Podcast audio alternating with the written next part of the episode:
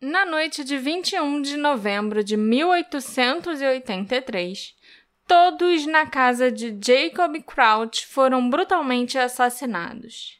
Cada pessoa foi baleada enquanto dormia, e o que havia de tão bizarro nesses assassinatos era a falta de um motivo. Mas não foram só as pessoas daquela casa e daquela família que morreram. O total de mortes relacionadas a esse caso chegou a 10.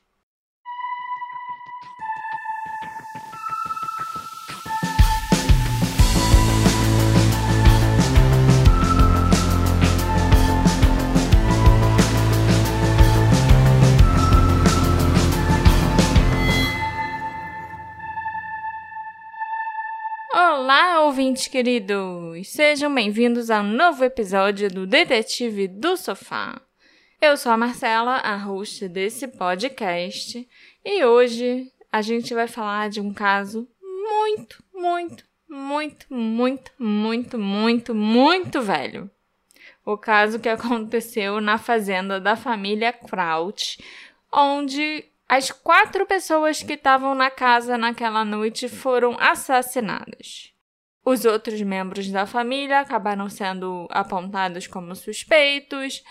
Surgiram várias outras pessoas de interesse ao longo das investigações, e depois disso ainda aconteceram várias outras mortes. Apesar de ser um caso velho, ele é um caso muito, muito interessante e eu diria até que é um caso bem sangrento. Mas antes, Marcela, eu queria só lembrar aos nossos ouvintes que esse podcast ele não é nada sem aquelas pessoas, elas mesmas, nossos apoiadores. E se você quiser se tornar um apoiador, eu sempre deixo o link aqui embaixo, é muito importante pra gente, ajuda bastante. Você vai poder assistir a, nossa gravação ao vivo, a gente, o próximo episódio vai ser uma gravação que a gente fez ao vivo. Você vai poder entrar no nosso grupinho e é muito legal fazer parte da nossa comunidade e ficar mais pertinho da gente. É, eu só tenho mais um outro aviso, que foi a gente gravou uma entrevista no podcast Birosca, que ficou bem legal. Então, quem quiser lá dar, ouvir mais um pouco da Marcela falando, ficou bem legal, dá, vai lá conferir. E, Marcela, eu queria dizer uma coisa idiota, que se não fosse nossos apoiadores, o detetive do sofá ia ser igual aquele cachorro que ele não late, não morde e não faz nada. Ele é só um cachorro parado. Pra que, que ele serve? O que, que ele faz? Não sei. Ele não late, ele não morde. Ele é fofinho, pelo menos? Também não. Nem isso. Então, fica aí. Vocês, nossos apoiadores, fazem da gente um cachorro fofinho, fofinho que late e morde. Se é que isso é bom, não sei, fica na sua cabeça, fica sempre aberto a interpretação. Então, agora sim, Marcela. Parabéns. Me conta. Cada as... dia melhor. Cada dia pior, na verdade, que as opções estão cada vez mais difíceis de, de eu bolar. É, assim, eu fui meio irônica, né? Mas... Agora sim, me conta sobre a morte lá da família Crouch. A noite de 21 para 22 de novembro de 1883 foi uma noite escura e tempestuosa. Em uma casa de fazenda a poucos quilômetros de Jackson, no Michigan, uma família rica, seu hóspede e os empregados se acomodaram para passar a noite, dormindo pacificamente em suas camas, apesar da forte tempestade uivando no alto e de granizo e chuva batendo nas janelas. Os trovões eram tão altos que encobriam qualquer outro ruído na casa então, não é de se admirar que ninguém tenha acordado quando coisas terríveis aconteceram lá dentro, Alexandre. Pela manhã, depois que as nuvens se dissiparam e apenas uma leve garoa estava caindo sobre a cidade de Jackson, quatro pessoas na casa estavam mortas. Por volta da meia-noite, essas quatro pessoas foram baleadas em suas camas algumas mais de uma vez. O membro mais proeminente da família, o milionário Jacob Crouch, de 74 anos, foi baleado na cabeça a queima-roupa. Sua fotografia, amplamente divulgada, foi tirada post-mortem, com os olhos pintados. Nos dias e semanas seguintes, suspeitos entraram e saíram das prisões e dos gabinetes dos xerifes. Dedos apontados, artigos publicados em jornais como o The New York Times e a polícia lutando para encontrar uma resposta antes que o crime esfriasse. Em pouco tempo, a contagem de corpos aumentou quando a outra filha do Jacob morreu em circunstâncias suspeitas. O funcionário de um suspeito, que também era suspeito ele próprio, foi baleado na cabeça, um vizinho enlouqueceu e morreu em agonia, outro homem de Jackson cometeu suicídio depois de se convencer que ele era o assassino, e uma jurada foi assassinada por seu marido empunhando um machado. Bom, tá escorrendo sangue do seu notebook aí. Falei esse caso ia ter muita morte para você escolher. No entanto, apesar do entusiasmo da investigação e da crescente contagem de corpos, não apareceu nenhuma resposta concreta. O caso virou fofoca, depois boato e depois história de fantasma. Mas vamos voltar para o início. 1883 foi um ano difícil para os Estados Unidos. O mês de novembro daquele ano, especificamente, foi o centro da Grande Depressão que aconteceu entre 1882 a 1885, um período de recessão econômica à medida que as ferrovias americanas paravam financeiramente, né? Paravam. Dá lucro, sei lá. Exatamente. Michigan, já um estado de potência industrial florescente antes do Henry Ford, dependia fortemente da sua rede de ferrovias para transportar cargas como minério de ferro, cobre e madeira para estaleiros e para cidades como Chicago e Cleveland. Então, o status de milionário do Jacob Crouch era totalmente diferente do de praticamente todos os seus vizinhos da cidade, né? Porque estava todo mundo ferrado na Grande Depressão por culpa da, né, da, das ferrovias e do problema com as ferrovias e ele continuava rico, porque ele não dependia de ferrovias. Apesar do seu valor, a casa da fazenda do Jacob foi descrita como muito ruim pelo Detroit Free Press e como humilde por alguns outros relatos. Na verdade, o Jacob teria sido um cara muito mão fechada e a depressão e outras questões econômicas ao longo dos anos fizeram ele desconfiar dos bancos. Independentemente disso, ele possuía muitas propriedades dentro da sua fazenda chamada Spring Arbor, que tinha mais de mil acres no total. Ele também tinha fazendas em outros estados, como no Texas, e, sabe, o negócio dele era a criação de gado, entre outras coisas. Ele não. Dependia de uma coisa só. Não depend... E ele não dependia em nada das ferrovias, por exemplo. Então ele não foi afetado pela grande crise econômica do final do século XIX. Outro ponto crucial para o cenário é o clima. Uma forte tempestade atingiu a região naquela noite. E o Michigan é um estado famoso pelo clima miserável em novembro mas muitos relatos afirmam que essa tempestade em particular foi estranhamente desagradável, possivelmente devido aos efeitos mundiais da erupção do vulcão Krakatoa na Indonésia. E mais importante ainda, as testemunhas do julgamento que aconteceu depois afirmaram que a tempestade foi tão forte que praticamente ninguém conseguiu ouvir os tiros. O Jacob Crouch nasceu em Cohocton, Nova York, em 1809. Quando ele tinha nove anos, o seu pai, capitão Henry Crouch, morreu de varíola no interior do estado de Nova York, enquanto voltava para casa depois de ser prisioneiro de guerra durante a Guerra de 1812. O Jacob então se mudou para Jackson, no Michigan, em 1830, para se dedicar à agricultura e se casou com a sua esposa Anna, oito anos depois. O casal teve seis filhos juntos e o Jacob era extremamente propenso a ter favoritos. Ele não era o tipo de pai que falava: ah, não, claro que eu não tenho filho favorito. A gente sabe que todo pai deve ter um filho favorito. E ele ia lá e apontava os dedos mesmo e todo mundo sabia quem eram os favoritos dele, entendeu? Ok. A Ana morreu ao dar à luz ao filho mais novo. E a história da família afirma que o Jacob nunca se recuperou completamente da morte dela. E o seu relacionamento com os filhos desempenharia um papel crítico tanto no assassinato em si quanto no julgamento que estava por vir. Outra parte crítica da história do Jacob é a sua riqueza pessoal, é claro. Ele possuía uma grande quantidade de gado no Texas, valendo cerca de um milhão de dólares em 1883. Isso é equivalente a mais de 30 milhões de dólares nos dias de hoje. E a sua riqueza pessoal, né, sem contar o gado e a fazenda do Texas, estava próxima dos 750 mil dólares, que é cerca de 23 milhões de dólares hoje em dia. O cara era muito rico. Como mencionado, o Jacob não confiava nos bancos, nem nos advogados, nem nada assim, e vivia de forma bastante barata, chegando a ser descrito como mão fechada. Corria o boato de que ele guardava a maior parte do seu dinheiro em casa.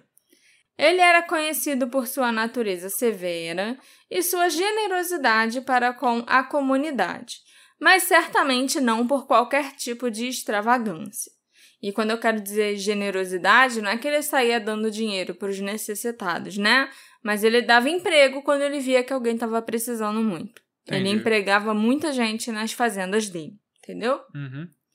Segundo todos os relatos de pessoas que conheciam a família e de testemunhas posteriores, o Jacob era um homem grande, sombrio, quieto e forte, que não tolerava tolos e vivia e respirava o seu negócio. Até na noite em que ele foi assassinado, ele estava negociando suas ações com outra futura vítima, o hóspede que estava na casa dele.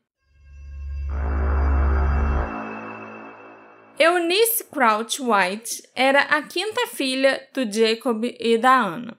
Indiscutivelmente, a Eunice era a filha favorita do seu pai. Ela era bem-sucedida, tendo se formado no St. Mary's College em Notre Dame e se casado com um proeminente médico de Jackson, chamado Henry White. A Eunice e o Henry foram duas das vítimas daquela noite. Morreram quatro pessoas que estavam dormindo, entre elas Eunice e o Henry. Na época da sua morte, a Eunice tinha 33 anos. Segundo relatos, ela era tão generosa quanto seu pai era mesquinho e se tornou querida na comunidade, tanto por ricos quanto por pobres. Ela voltou para a fazenda do pai para cuidar dele na velhice, apesar dela mesma estar grávida de oito meses na época. O marido dela se recusou a deixá-la ir morar na fazenda sozinha, então ele foi junto com ela. O Henry White era médico e farmacêutico em Jackson, e a Free Press descreveu a sua personalidade como um cara excelente. A sua família conhecia a família Crouch há muito tempo, e embora o seu sogro aprovasse o seu casamento com a Eunice, o resto dos seus irmãos não o apoiava tanto por motivos que foram perdidos no tempo, mas uma teoria aponta o fato da família do Henry ser católica e a família da Eunice ser protestante. Na época dos assassinatos, ele tinha 38 anos e gozava de boa saúde. O casal estava casado há apenas dois anos naquela época. A última vítima, de quem ainda falta falar, se chamava Moses Powley. Ele era um nativo da Pensilvânia de 26 anos que estava visitando Jacob a negócios para comprar gado. Ele já tinha trabalhado para o Jacob antes e se casou com uma jovem que ele conheceu e que certa vez morou na casa da fazenda da família Crouch. Ao longo dos anos, o Moses viajou de um lado para o outro da Pensilvânia e do Michigan, fazendo negócios com o Jacob e também reunindo o seu próprio rebanho de gado e comprando-o do Jacob por um preço justo. De acordo com um relato da agência de notícias Free Press e de depoimentos posteriores de testemunhas, A visita do Moses naquele dia pode ter sido um dos catalisadores do assassinato. O Moses era conhecido por carregar centenas de dólares, às vezes mais de dois mil dólares, em qualquer momento para comprar gado. Ele estava sempre com muito, muito dinheiro no bolso. Ao mesmo tempo, ele poderia ter sido apenas um visitante infeliz apanhado no fogo cruzado. Existem apenas alguns detalhes conhecidos sobre os assassinatos em si. O primeiro detalhe é que o tempo estava horrível, né? Como eu afirmei para vocês logo no início do episódio. A tempestade estava implacável e todos que estavam presentes na casa e que sobreviveram concordaram que os trovões estavam ensurdecedoramente altos.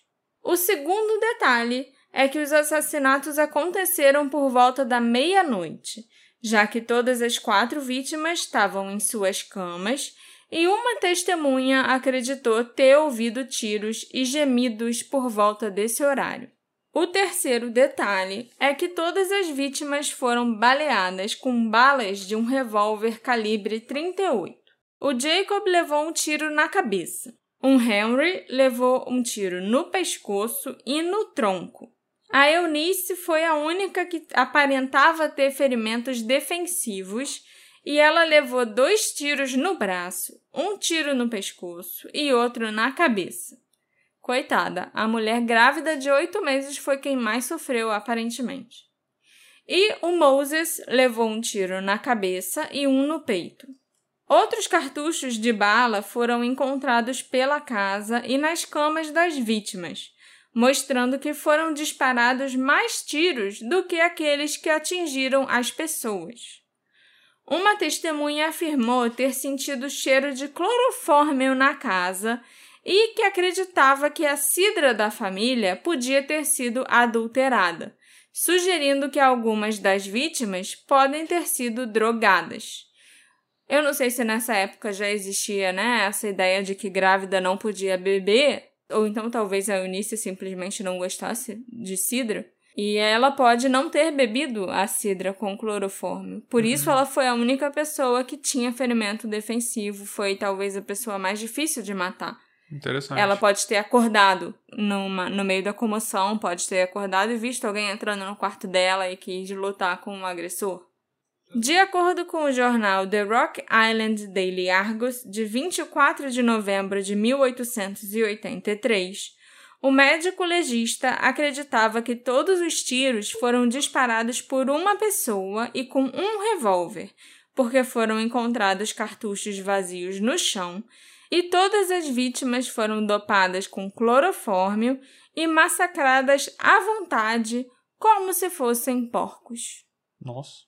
Finalmente, o último detalhe importante que a gente sabe com certeza é que todas as vítimas foram encontradas somente pela manhã, apesar dessa confusão toda ter acontecido durante a noite, deles terem morrido por volta de meia-noite, né? E todos esses pontos dependem inteiramente dos depoimentos das testemunhas. O testemunho de um dos empregados da fazenda, chamado George Bowles, foi uma pista extremamente importante no caso, já que ele foi o único que realmente parece ter ouvido alguma coisa. Ele era um homem negro de 16 ou 17 anos que trabalhava na fazenda e dormia no andar de cima da casa, tipo um sótão, né, da casa. Embora sua lembrança dos eventos tenha se tornado mais dramática ao longo dos anos, a parte central do seu testemunho era essa. O George acordou perto da meia-noite depois de ouvir tiros, batidas e, em seguida, um grito ou gemido. Assustado, o George se escondeu num baú que ficava no pé da cama dele. E segundo George, esse baú estava cheio de livros e de roupas antigas, e ele teve que retirar alguns objetos para caber lá dentro.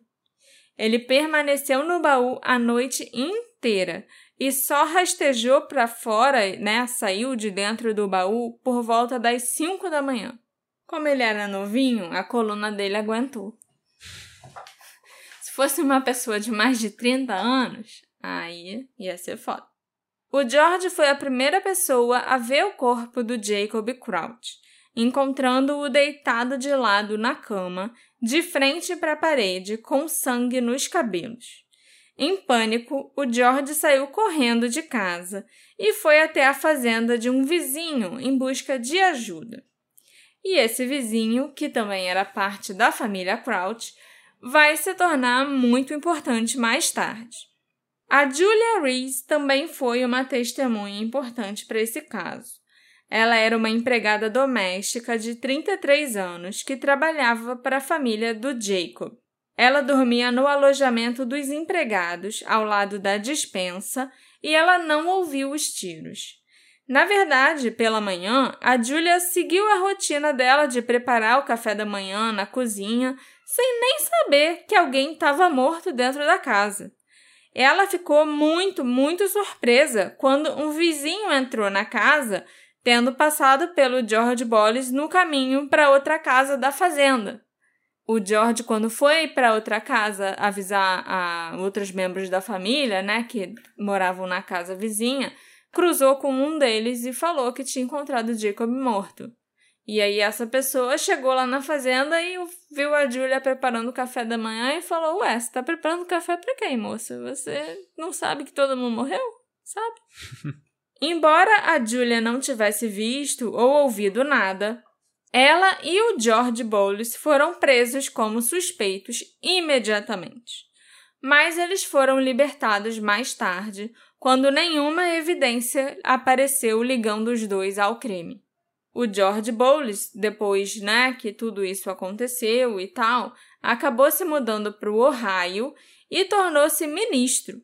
E o paradeiro da Julia após os assassinatos ficou desconhecido, foi perdido no tempo.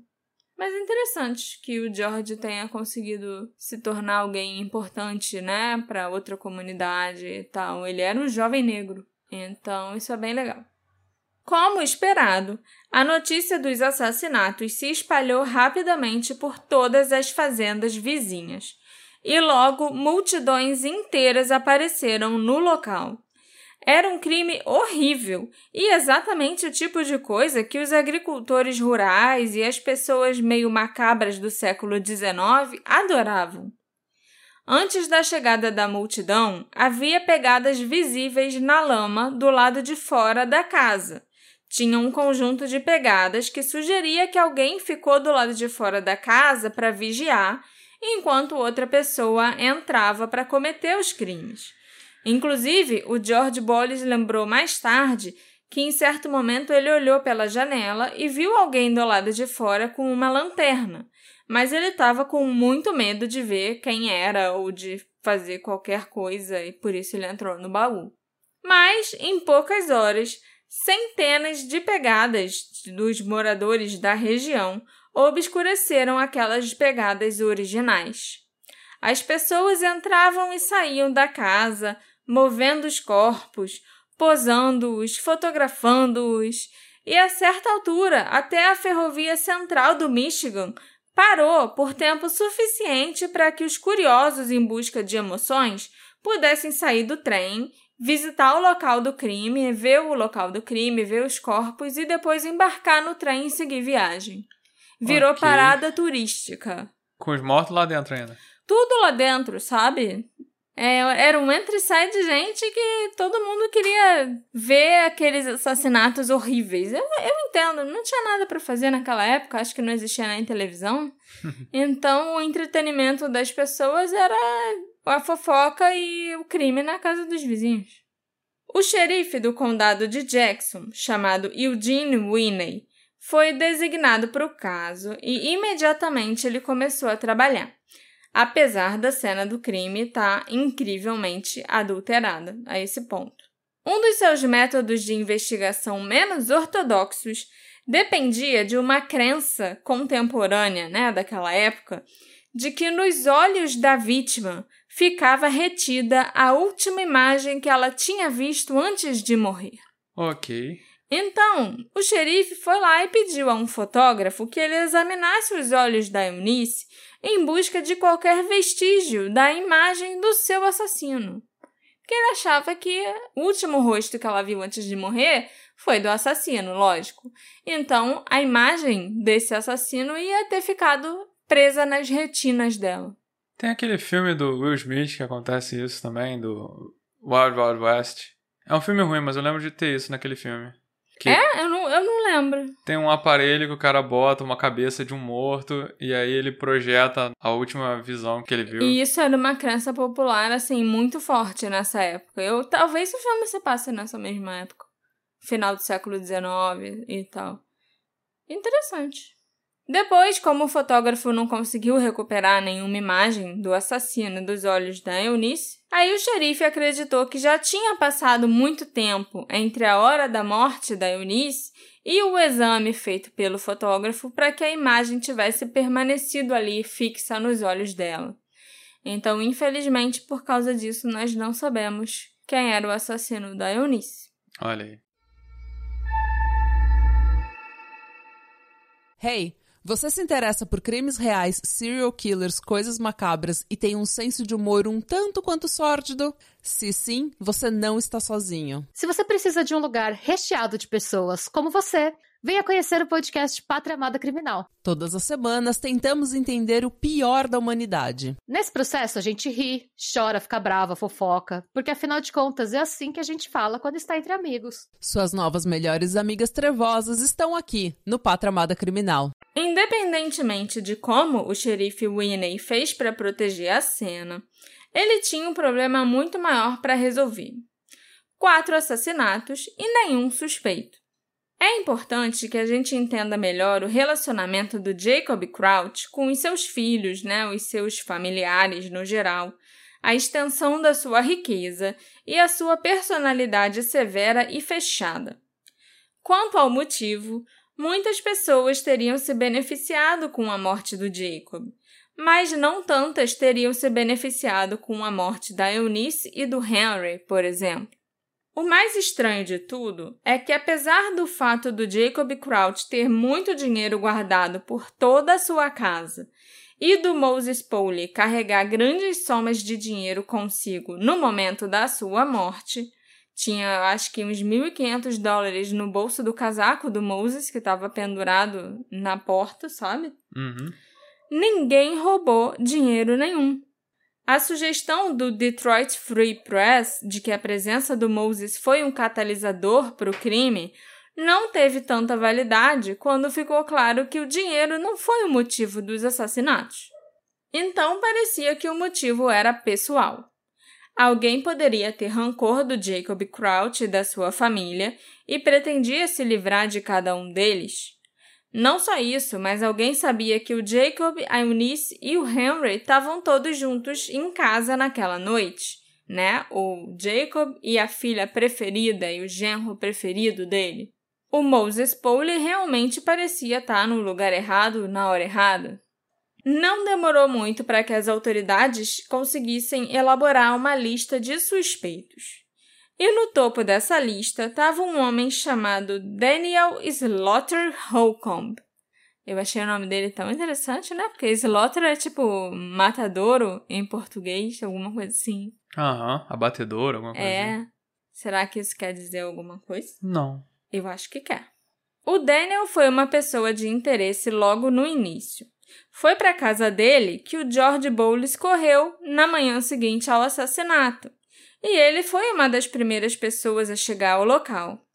Foi também ele quem apresentou uma denúncia na polícia contra o George Bowles e a Julia Reese, os dois empregados e testemunhas principais desse caso.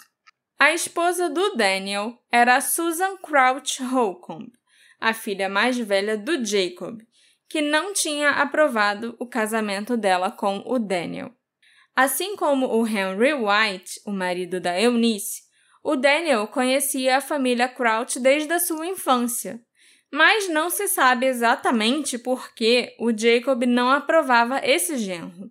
Supostamente, o Jacob achava que o Daniel carecia de motivação, ambição e de ética de trabalho, né? Foi o que disseram nos jornais depois da morte do Jacob. Mas o Daniel e a Susan já estavam casados há muitos anos, então, assim, foi só especulação por parte dos jornais. Era sabido que o Daniel possuía um revólver calibre 38. Especificamente, era um revólver Smith e Wesson de dupla ação. Quanto à motivação para matar o Jacob e a Eunice e o Henry Crouch, o Daniel até que tinha bastante motivo, porque o seu sogro não gostava dele. E corria o boato na cidade de que o idoso Jacob pretendia excluir o casal Holcomb do seu testamento e que ele inclusive ia deixar tudo para Eunice, o seu marido e o seu filho ainda não nascido. Ela estava grávida de oito meses. E assim, o Jacob tinha seis filhos, não era só Eunice e a Susan, por exemplo. Mas realmente todo mundo falava que ele pretendia deixar tudo só para Eunice e os outros cinco filhos que se danassem. O Daniel Holcomb também supostamente fez um seguro de vida para o Jacob, e tendo a Susan como beneficiária. Mas os detalhes sobre se essa pólice de seguro era real ou não são obscuros e a imprensa na época nunca conseguiu determinar se isso era verdade ou não, entendeu? Outra motivação teve a ver com o tratamento do próximo suspeito, que se chamava Judge Crouch. O pobre Judge não teve um começo de vida fácil. Ele nasceu com um pé torto, o que lhe rendeu um andar torto e manco pelo resto da vida, e o forçou a usar um sapato especial com sola grossa de borracha para compensar essa deficiência. Sua mãe morreu dias depois de dar à luz ao Judge, e o seu pai parecia responsabilizá-lo pela morte da esposa, da Ana. Na verdade, o Jacob quase não teve participação na criação do Judge, de, e ele deixou a responsabilidade toda nas mãos do Daniel e da Susan Holcomb. O Judge, inclusive, cresceu acreditando que o Daniel e a Susan eram os seus verdadeiros pais e só descobriu a verdade aos 10 anos de idade. Mesmo assim, o seu relacionamento com o pai, né, o pai biológico, o Jacob, era muito frio. Até quando ele acreditava que o pai era o avô e depois que ele descobriu que, na verdade, o Jacob era pai dele, sempre continuou sendo frio porque o Jacob detestava o Judge e culpava o Judge pela morte da esposa. Apesar desse relacionamento distante, o Judge aparentemente chorou no funeral do pai. Foi uma das poucas pessoas que teria chorado nesse funeral, inclusive. Como suspeito, acreditava-se que o Judge não agiu sozinho. Alguns citaram o pé torto dele como a razão pela qual ele não conseguiria fazer o trabalho sujo sozinho, né? Cometer os assassinatos sozinho. Capacitismo. Já que talvez ele não fosse rápido o suficiente para fugir sem ajuda, ou ele não conseguisse enfrentar alguém que acordasse, como a Eunice, por exemplo. No entanto, um espectador que esteve lá visitando o ponto turístico que virou a cena do crime, relatou ter visto pegadas na lama que pareciam irregulares e tinham uma marca mais espessa em um dos pés, o que coincidia com o sapato de borracha usado pelo Judge. Mas aquilo, quando a polícia chegou, já tinha um zilhão de pegadas na lama de todo mundo que chegou para visitar e, e vai fazer saber turismo, também se né? a pessoa viu o que ela acha que viu, né? Pois é.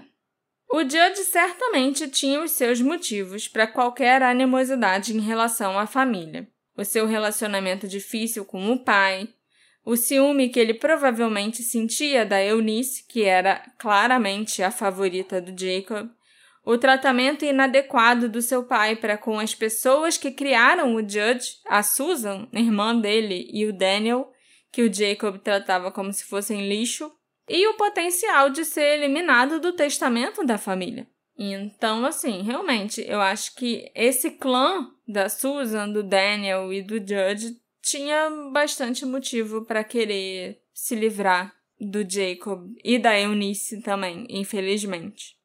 O terceiro suspeito desse caso não é um parente, não é nenhum filho ou genro do Jacob, finalmente. É Pô, tô, até agora todos os suspeitos são da família, né? Então vamos comemorar que alguém que é suspeito finalmente não é parente do homem. Esse terceiro suspeito se chamava James Foy.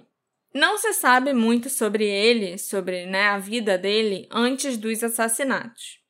O James era lavrador daquele pedaço de terra da fazenda do Daniel e da Susan Holcomb e ele foi contratado no início de 1883, depois de vagar por Jackson enquanto procurava emprego. Ele era conhecido por ser um pouco tagarela e cabeça quente. E quando ele bebia, e olha que ele bebia muito, ele ficava totalmente sem filtro e falava sem parar. O James morava na casa do Daniel e da Susan, né? E o quarto dele ficava ao lado do quarto do Judge. Poucos dias depois do assassinato, na casa da fazenda, Crouch, o Judge e o James Foy se mudaram para a casa principal antes mesmo que o sangue tivesse completamente seco nas tábuas de madeira do piso alegando que era necessário cuidar dos animais da fazenda. Então, por isso que eles se mudaram para a casa principal. Mas para cuidar dos animais da fazenda dava para fazer da outra casa onde eles já moravam mesmo, sabe? Uhum. Afinal, ficava tudo no mesmo complexo da fazenda Crouch, entendeu? Embora essa ação parecesse suspeita, o xerife Winnie não pareceu muito interessado nem muito perturbado por ela. Mas o povo da cidade começou a falar, lógico. No que diz respeito ao motivo, o James Foy não parecia ter nenhuma razão para fazer isso sozinho, para cometer esses assassinatos sozinho do nada, a menos que ele fosse pago ou recebesse algum outro tipo de incentivo. No entanto, ele se tornou uma pessoa de interesse mais proeminente à medida que a investigação foi avançando. E o próximo suspeito era o capitão Byron Crouch, o filho do meio do Jacob. O Byron morava no Texas junto com o seu irmão Dayton Crouch, o filho mais velho do Jacob. E o Dayton morreu de alguma doença um ano antes dos assassinatos, e o Byron ficou sozinho cuidando da fazenda do Texas. Como a maioria dos filhos do Jacob, o relacionamento do Byron com o pai poderia ser descrito como muito frio. Ele cuidava de uma das fazendas de gado do pai e mandava dinheiro para o Jacob todos os meses, o dinheiro do lucro que a fazenda tinha dado. Então ele certamente sabia quanto seu pai valia e como ele era mão de vaca. E o Byron, assim como o Judge e a Susan, sabia que certamente ele não era o favorito do pai. Nem o Dayton, que tinha morrido, recebeu algum respeito do pai ao longo da vida. Inclusive, o Jacob não se dignou a ir até o Texas para o enterro do filho, Nossa. quando o Dayton morreu, sabe? O Byron ainda estava no Texas quando o assassinato aconteceu e ele partiu imediatamente para o Michigan ao receber a notícia por telégrafo. Mas não demorou muito para que começassem a circular boatos dizendo que o Byron enviou uma equipe de cowboys assassinos do Texas para matar o pai e garantir uma parte da sua fortuna. Cowboys assassinos do Texas. Eu achei isso muito engraçado.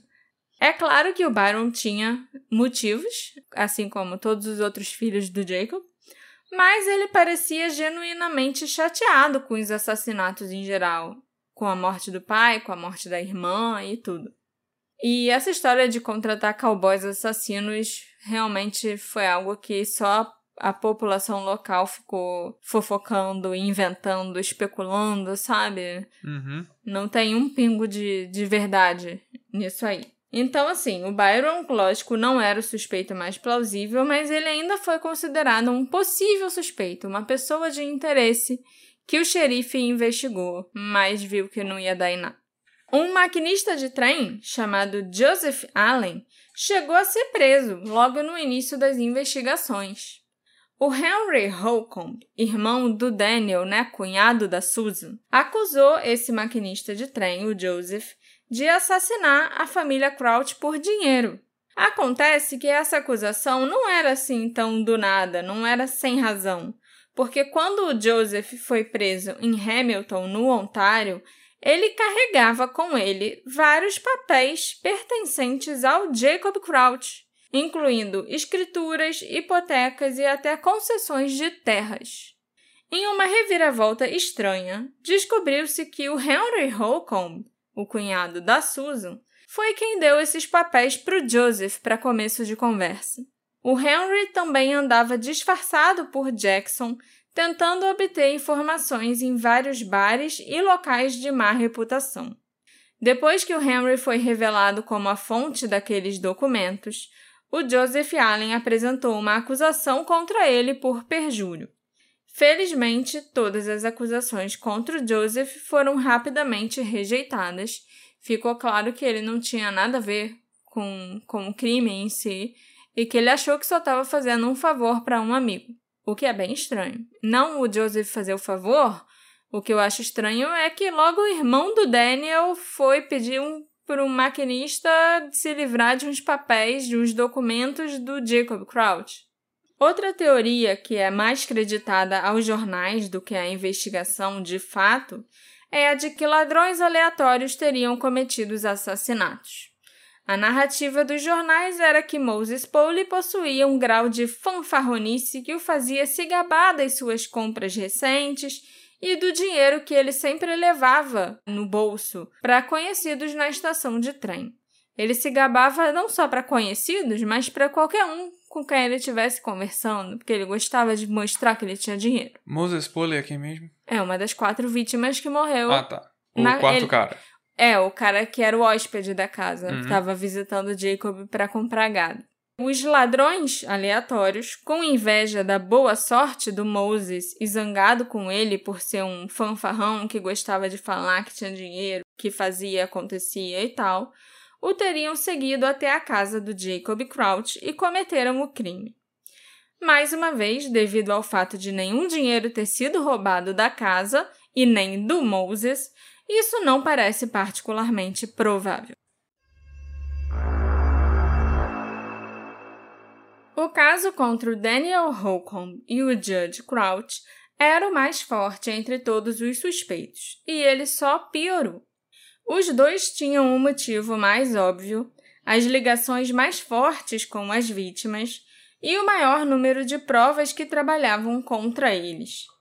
De acordo com Annette Snyder, uma empregada doméstica que trabalhou para os Holcombs, a resposta do Daniel ao ouvir o George Bowles contar sobre os assassinatos naquela manhã foi simplesmente: "Hum, é mesmo?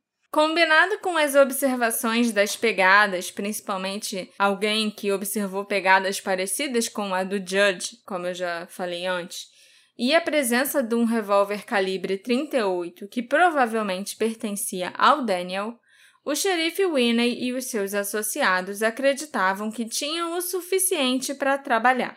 Judge era o filho mais novo que mancava, tinha o pé torto e o sapato diferente. Os sapatos diferentes. E que até não muito tempo atrás achava que a Susan e o Daniel eram os pais dele, porque o pai simplesmente o rejeitou e Uhum. deu para a irmã mais velha para cuidar. Também houve o depoimento de uma mulher chamada Ella Shannon, que alegou ter encontrado camisas com sangue pertencentes ao Judge Crouch e ao James Foy. No entanto, outras testemunhas durante o julgamento disseram que ela era uma mentirosa compulsiva e o seu testemunho acabou sendo rejeitado. Em 1884, o Daniel Holcomb e o Judge Crouch foram acusados de assassinato. Seria muito fácil chamar isso de um caso super simples, né? Um filho e um genro descontentes se vingam do pai mesquinho e da irmã favorita do pai por serem excluídos do testamento. Mas não me parece que foi isso que aconteceu, não. O caso de Simples não tinha absolutamente nada. É importante fazer uma pausa aqui e refletir sobre quem provavelmente mais sofreu nesse caso, além das quatro vítimas que foram assassinadas naquela noite, em novembro de 1883. A Susan Crouch Holcomb era, como foi dito, a filha mais velha do Jacob. Após a morte da mãe, Anna, a Susan se tornou uma segunda mãe para todos os seus irmãos por pura necessidade. O seu pai não aprovou sua escolha de marido e claramente manteve esses sentimentos durante todo o casamento da filha. durante todos os anos, né, do casamento da filha. A Susan ainda recebeu a responsabilidade de criar o seu irmãozinho Judge como se fosse o seu filho, apenas para descobrir que ela poderia ter sido excluída do testamento do pai. Para agravar ainda mais a situação, em 1884, o seu pai, sua irmã mais nova grávida e seu cunhado estavam mortos, e o seu marido e seu irmão, né, que também era uma espécie de filho adotivo, foram acusados de matá-los a sangue frio. Em 2 de janeiro de 1884, a filha da Susan, Edith, encontrou a sua mãe, que tinha 44 anos, morta na sua própria cama. Não há como saber realmente qual foi a causa da morte da Susan, porque existem vários relatos conflitantes. Um dos relatos alegou que a Susan cometeu suicídio através de um papel de veneno.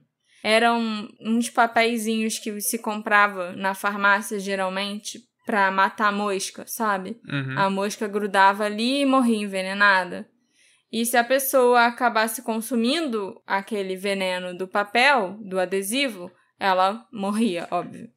Isso era muito comum antigamente. Eu acho que já teve algum outro caso bem antigo, de muito tempo atrás, um dos nossos primeiros casos que tinha papel mata-mosca envolvido. Eu só não tô não. lembrando qual é o caso, mas eu já falei disso antes, sim. Outros relatos afirmavam que o Daniel Holcomb, o marido da Susan, a teria envenenado para mantê-la quieta.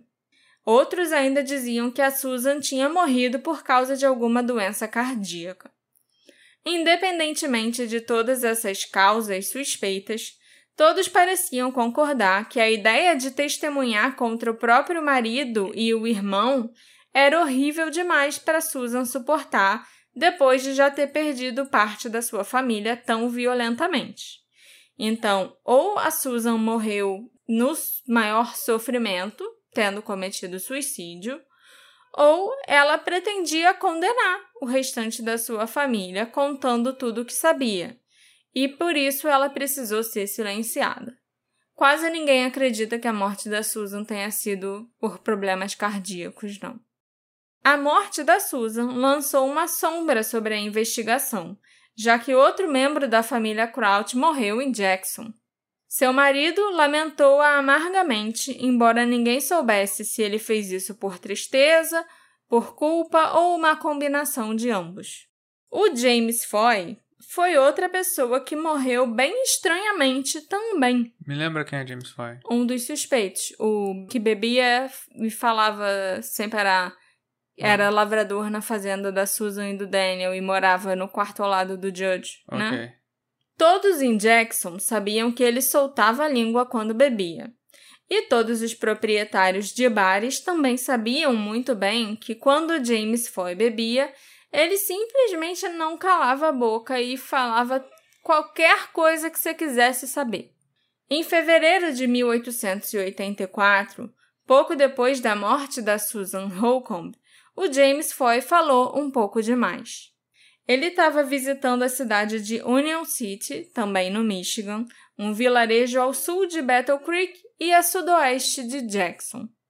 E lá ele estava visitando alguns bares e falando sem parar sobre os assassinatos. Segundo testemunhas, o James parecia ter desenvolvido uma obsessão pelos assassinatos e frequentemente descrevia como eles teriam sido cometidos, dizendo que uma pessoa tinha matado a família, enquanto outras duas pessoas ficaram vigiando do lado de fora. Ele ficou pessoalmente ofendido com um comentário publicado num jornal local que acusava o Daniel Holcomb de assassinato. Então, o James declarou, bêbado, lógico, né, que ele ia caçar e atirar no editor do jornal. Num estado de estupor, ele andou pela cidade com uma arma, parecida com um revólver usado nos assassinatos, e atirou num homem que ele acreditava ser o editor do jornal. Mas o homem não era o editor do jornal. Ao invés disso, ele atirou em Elmer Schuller, o vice-chefe dos Correios de Union City. Um dos tiros o James errou. O outro tiro, o segundo tiro, atingiu o Elmer no pescoço. e o terceiro tiro atingiu a sua bochecha. Felizmente, o homem sobreviveu aos ferimentos. O James rapidamente pareceu perceber o que tinha feito, exclamando: Caralho, eu atirei no homem errado. Antes de sair correndo para a estação de trem. Ele voltou para Jackson e mais uma vez a história meio que se divide no reino das possibilidades.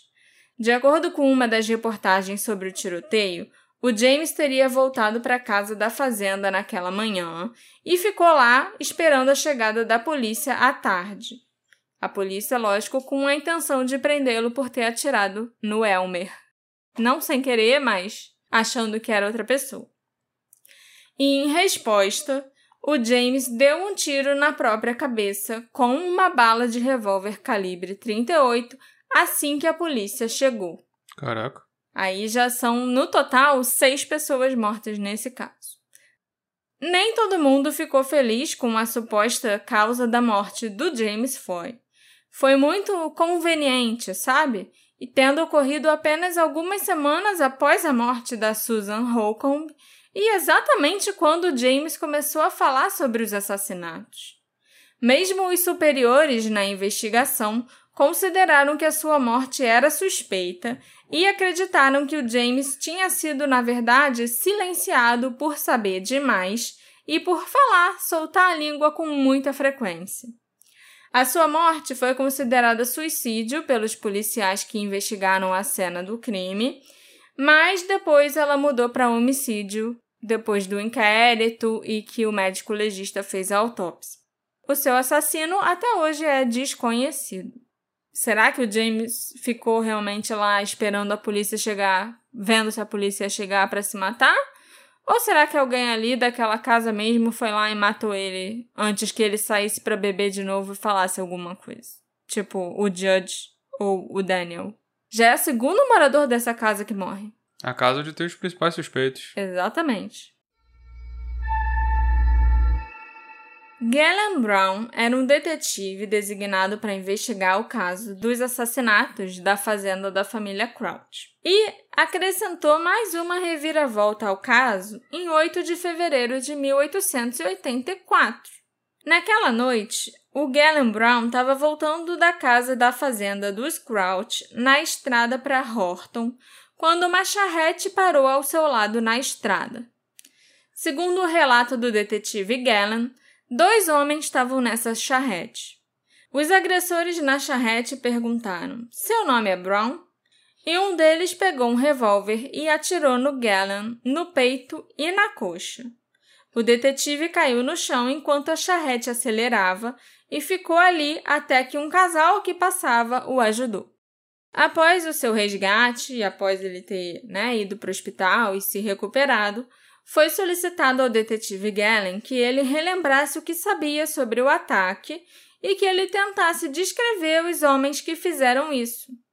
E o Galen teria dito que reconheceu definitivamente um dos seus agressores como Judge Crouch.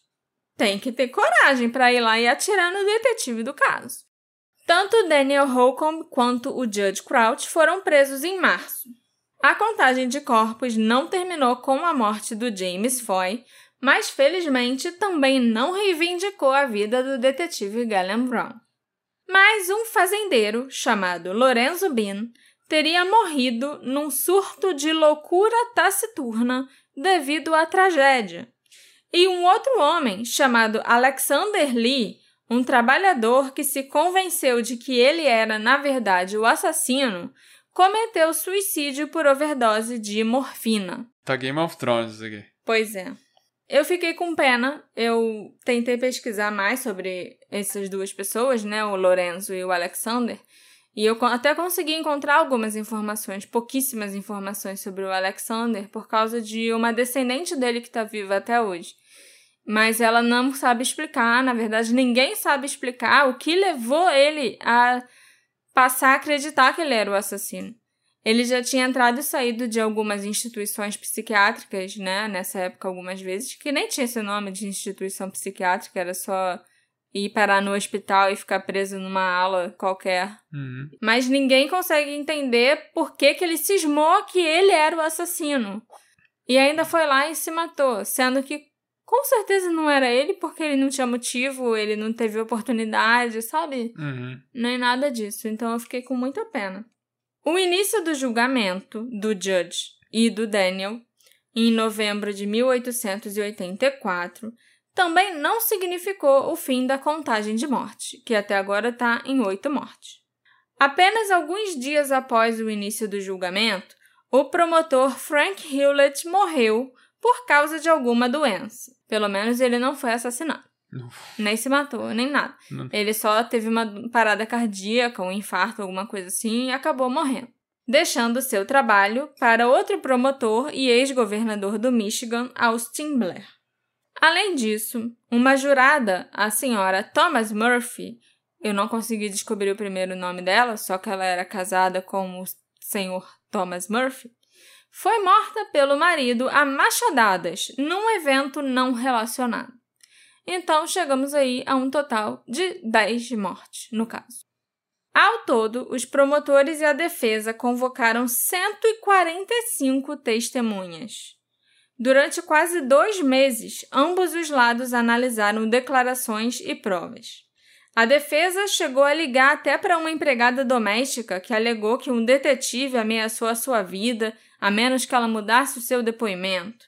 O julgamento foi cheio de confusão, foi cheio dos babados, sabe? Foi realmente algo acompanhado de perto pelo estado inteiro do Michigan, se duvidar até pelo país, porque tem uma reportagem enorme do Washington Post e outra do New York Times que falam sobre esse julgamento. Mas se eu fosse dar detalhes do julgamento aqui, a gente ia ficar até amanhã. Finalmente, em 10 de janeiro de 1885, um júri deliberou durante apenas uma hora, antes de anunciar que o Daniel Holcomb não era culpado. Após esse anúncio, todas as acusações contra o Judge Crouch também foram retiradas. Ele nunca chegou a ir a julgamento. O Judge. Após o julgamento, o interesse público nos assassinatos dos Crouch diminuiu. O Daniel Holcomb se mudou discretamente para a cidade de Baraboo, no Wisconsin, e se casou com uma prima da Susan, chamada Amanda Crouch. Continuando aí, né, tudo em família. E ele foi um dos herdeiros da Susan. Uhum. Porque quando Jacob morreu, ele ainda não tinha mudado o testamento para deixar só Eunice como a beneficiária. Então, cada filho teve lá a sua parte parte, da herança. Uhum. E o Daniel, como marido da Susan, quando ela morreu, ficou com parte uma dela. parte dela. Aí ele foi lá e casou com a prima da Susan e ganhou mais dinheiro ainda, porque juntaram as fortunas da família Crouch de novo. Já o Judge Crouch acabou herdando a casa da fazenda, né? A fazenda principal da família, mas ele a perdeu depois que os fundos acabaram. Ele não soube administrar a fazenda, não soube usar o dinheiro que ele ganhou de herança, então ele acabou perdendo tudo. Ele se mudou para o estado da Indiana e se casou. Depois ele acabou voltando para Jackson, onde ele morreu em 1946. Um ano depois, a casa da fazenda da família Crouch foi totalmente queimada, supostamente como resultado de um incêndio criminoso. Em 1886, foi dito que três camisas ensanguentadas foram encontradas num toco de árvore na antiga propriedade da família Holcomb, da Susan e do Daniel. Mas nenhuma ligação pôde ser feita entre essas camisas e os assassinatos. Não existia DNA naquela época, lógico, né? E as pessoas que tinham morado naquela casa já tinham ido embora. E assim como a maioria das coisas nesse caso, as camisas acabaram sendo esquecidas, perdidas ou algo assim, através da história. A coisa mais estranha desse caso ocorreu muito depois de todas as vítimas, incluindo aquelas que morreram né, depois de 22 de novembro de 1883, já estarem enterradas para sempre. A Eunice e o Henry White foram enterrados no cemitério de St. John. Esse cemitério fica na mesma rua que o cemitério Reynolds, que é onde o Jacob Crouch, a Susan Holcomb e até alguns outros membros da família Crouch, que morreram anos depois, estão enterrados. Então só a Eunice e o Henry que estavam enterrados no cemitério do outro lado da rua. Segundo a lenda local, a cada aniversário dos assassinatos, o espírito da Eunice surge do seu túmulo e desce a estrada, atravessa a estrada, né, para visitar o seu pai Jacob, reunindo-os brevemente. A gente não pode esquecer que a Eunice era a favorita do Jacob. Uhum. Em novembro de 2010, dois investigadores paranormais alegaram terem falado com os fantasmas da Eunice e do Daniel Holcomb, e eles alegaram que o fantasma do Daniel assumiu a responsabilidade pelos crimes. Ok. Há alguns anos atrás, os descendentes da família Crouch tiveram uma reunião de família em Jackson, onde uma cópia original da fotografia post-mortem do Jacob Crouch foi distribuída para que todos os membros remanescentes da família pudessem ver. É, é engraçado porque eu conversei com um desses descendentes da família, que é tipo um, sei lá, tataraneto do Jacob Crouch, sabe? Uhum. Ele teve nessa reunião de família, ele era adolescente na época que essa reunião de família aconteceu, e ele fala que a família ainda é super orgulhosa do sobrenome do Jacob Crouch, de tudo que ele conquistou, do que o nome da família significa pro Michigan. É, porque essa blá, blá, blá. fortuna deve ter durado bastante tempo. É, mas ela família. já tá bem diluída, né? Não, sim, Hoje mas em dia. você coloca a sua família num, num privilégio Sim. muito grande. Sim. Sempre tinham encontros familiares para reunir os Crouch. Ok. Só que um desses encontros foi lá em Jackson, onde tudo isso Pra aconteceu. passar a foto do morto lá. para passar foto do morto, entre outras coisas. Calma. A família passou horas deliberando juntas sobre o maior suspeito do caso, o Daniel Holcomb, antes de visitarem juntos o cemitério Reynolds, que é onde o Jacob Crouch, a Susan e os outros membros da família estão enterrados. Embora a casa da família tenha sido incendiada em 1947, a fundação da casa permanece. As ruínas da casa ainda estão ali. E ao lado foi construída uma outra casa, que já foi abandonada diversas vezes. Um entusiasta dos assassinatos da família Crouch aparentemente a comprou há alguns anos, no início dos anos 90, mas a vida desse cara foi totalmente arruinada por azar, divórcio e falência. Então, no início dos anos 2000, ele também abandonou a casa. Quando os descendentes da família foram até lá visitar o local, eles se sentiram muito enjoados enquanto passeavam pela propriedade. Segundo um deles, né, esse tataraneto do Jacob Crouch, estava muito escuro e com neblina, e todo mundo da família que estava ali visitando o local sentiu uma sensação de um mal-estar miserável. No final, provavelmente o grupo passou apenas uns 10 minutos ali no local onde era a fazenda e todo mundo se recusou a caminhar até os alicerces da casa por motivos que ninguém sabia explicar. Ninguém conseguiu, tipo, entrar, né, nas ruínas da casa, chegar perto das ruínas da casa nem nada assim, porque todo mundo passava mal. Todo mundo já estava enjoado só de estar andando por ali, onde era a fazenda, onde tinha o gado, onde ficava a casa do Daniel e da Susan, essas coisas. Mas quando ele, alguém tentava entrar dentro das ruínas da casa, se aproximava mais das ruínas da casa, a pessoa passava mal mesmo, de tipo, começar a vomitar e não conseguir. Bizarro. Inclusive, nunca mais teve reunião de família na cidade de Jackson e nenhum dos descendentes quis voltar lá onde era a fazenda. Esse garoto com quem eu conversei, ele tá pensando em voltar lá agora, nesse ano ou no ano que vem, assim, num futuro próximo, para ver qual é, né? Porque ele se lembra muito dos mesmo. parentes mais velhos dele passando mal e se lembra dele próprio ter ficado com uma sensação esquisita de tem alguma coisa errada aqui, eu também tô ficando meio enjoado. Mas ele não lembra se ele pensou isso só porque os outros estavam agindo assim, ou se ele realmente estava se sentindo daquele jeito. Então ele tá querendo voltar lá pra explorar mais, sabe? Pra ver qual é. Eu acho que o Daniel Holcomb, o Judge Crouch e o James Foy estavam os três envolvidos nos assassinatos. Eu acho que o Daniel é quem entrou na casa, né, puxou o gatilho e de fato matou as pessoas.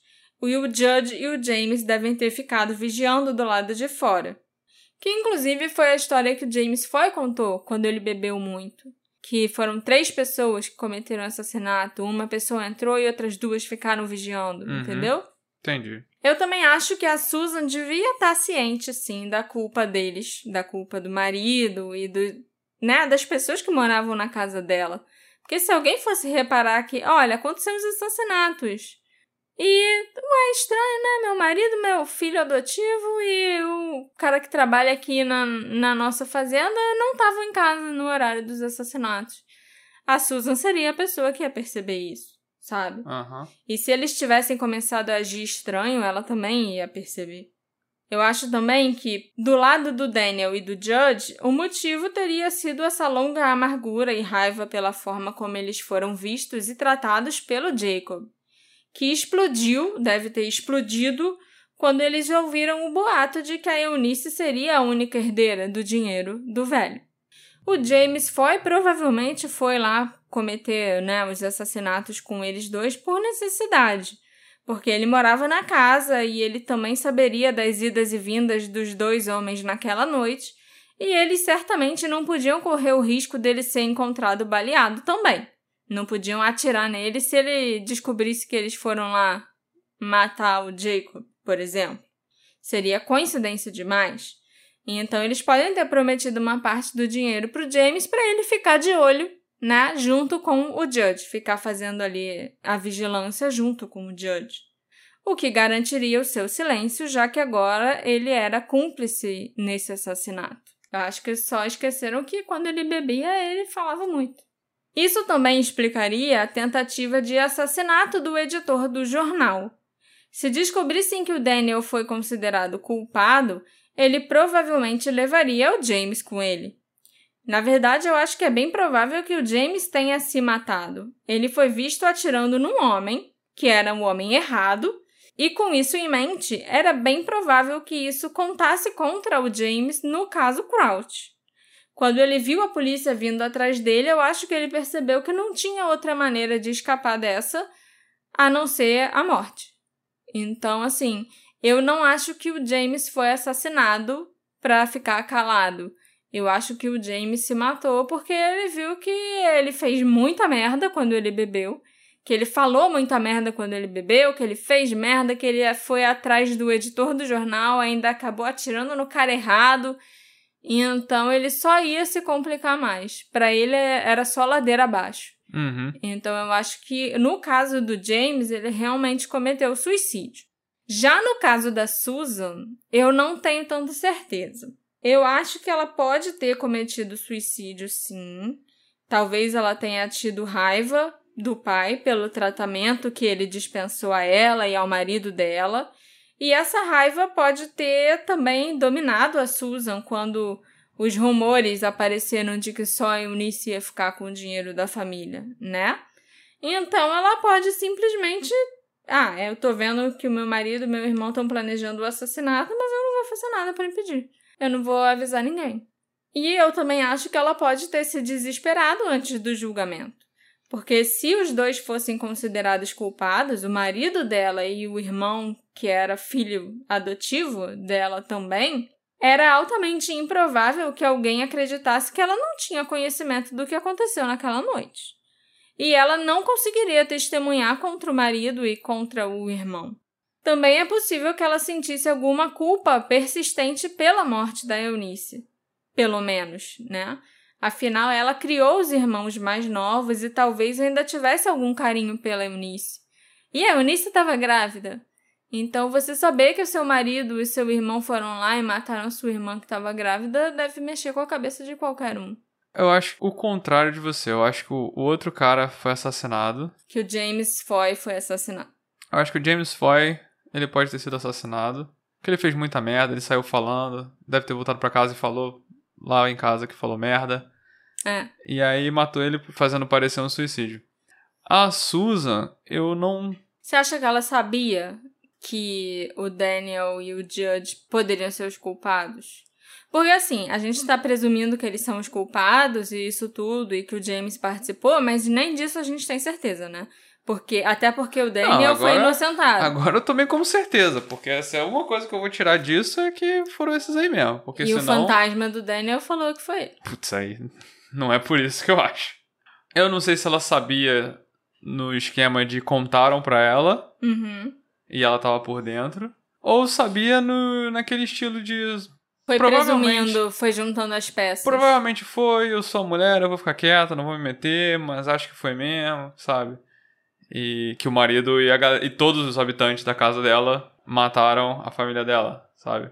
Não, ainda tinha a filha dela também, a Edith, que não fez nada, coitada da Edith. Ela só A achou Edith o corpo fez. da mãe. É de todo mundo tá implicado nisso aí.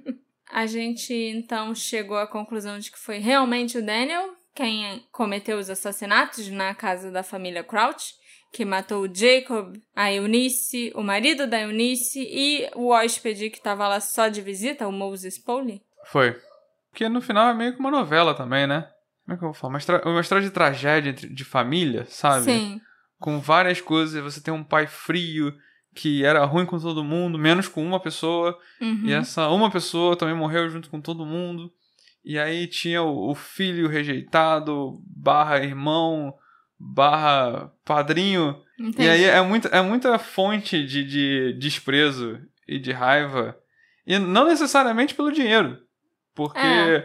aquilo. Eu, Eu, acho. acho... que o maior fator, se eles realmente são os culpados, o Daniel e o Judge e tal, eu acho que a principal motivação teria sido a raiva mesmo de porque tudo o que aconteceu ao longo dos porque anos. eu não acho que dava pra ele saber em que pé tava o testamento.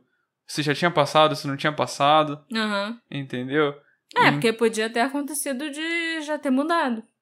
Não, se já tinha mudado, eles até mataram a pessoa certa, diga-se de passagem. É, Mas eu acho que não dava pra saber se ele mudou de outro jeito, sabe? Sim. Se- Então, eu acho que tinha um motivo muito forte ali, não necessariamente era o, o- Podia ser o dinheiro, podia ser a casa, podia ser um desentendimento, sei lá. Mas não necessariamente a mudança do testamento, etc, etc, entendeu? os rumores que tinha. Sim. Esse episódio foi feito graças à colaboração da nossa querida apoiadora Vitória Mendes. Muito obrigada, Vitória. É graças a pessoas maravilhosas como você que eu posso voltar lá no século XIX para a alegria do Alexandre e caçar uns crimes muito doidos assim, que a gente precisa até de um glossário para acompanhar, né, amor? É.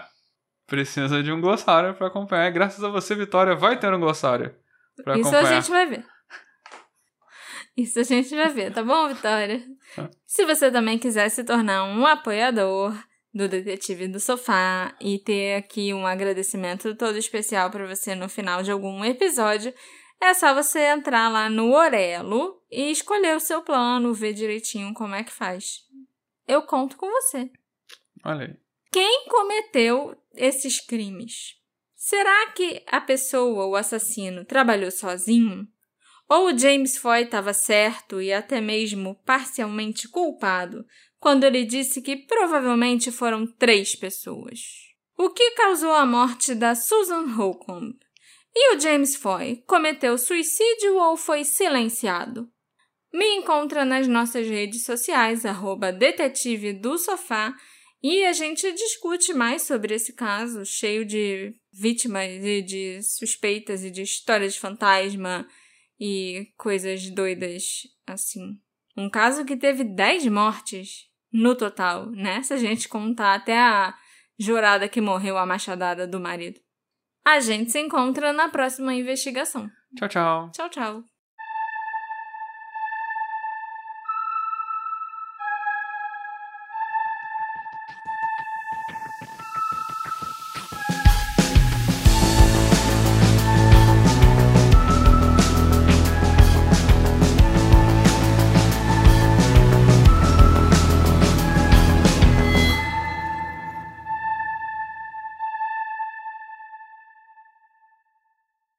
Hey, Você se interessa por crimes reais, serial killers, coisas macabras e tem um senso de humor um tanto quanto sórdido? Se sim, você não está sozinho. Se você precisa de um lugar recheado de pessoas como você, venha conhecer o podcast Pátria Amada Criminal. Todas as semanas tentamos entender o pior da humanidade. Nesse processo a gente ri, chora, fica brava, fofoca, porque afinal de contas é assim que a gente fala quando está entre amigos. Suas novas melhores amigas trevosas estão aqui no Pátria Amada Criminal.